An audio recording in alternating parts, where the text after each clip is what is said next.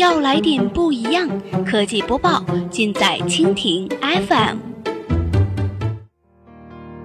欢迎收听科技天天报，本节目由蜻蜓 FM 独家制作播出。收听更多内容，敬请收藏订阅本节目或持续关注蜻蜓 FM 科技频道。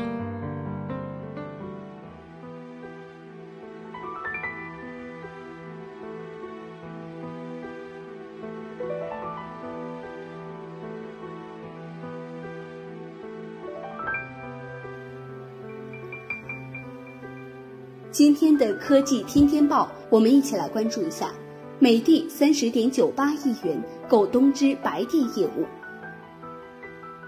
三月三十号下午消息，据《华尔街日报》消息，东芝将以五百三十七亿日元（约合三十点九八亿人民币）向美的出售白色家电业务百分之八十的股份。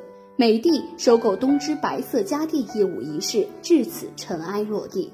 早在三月十七号，美的集团与日本东芝联合宣布，双方已经就东芝将其家电业务的控股权出售给美的的交易签订了谅解备忘录。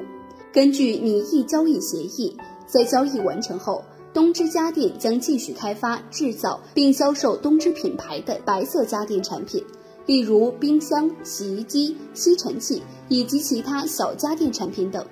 据东芝公布的二零一五年四至九月份中期财报数据显示，该公司家电业务部门录得营收四千三百五十亿日元，约二百二十四亿元人民币，同比去年下滑百分之二十五。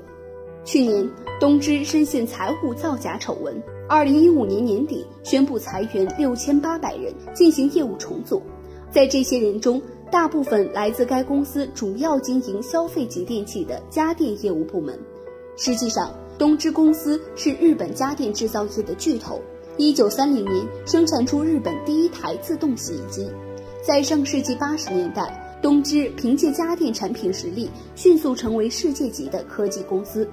不过，现在正是由于家电业务的衰落，让它陷入了巨亏的泥沼之中。数据显示，过去三年。东芝家电业务累计亏损达到一百二十五亿元人民币。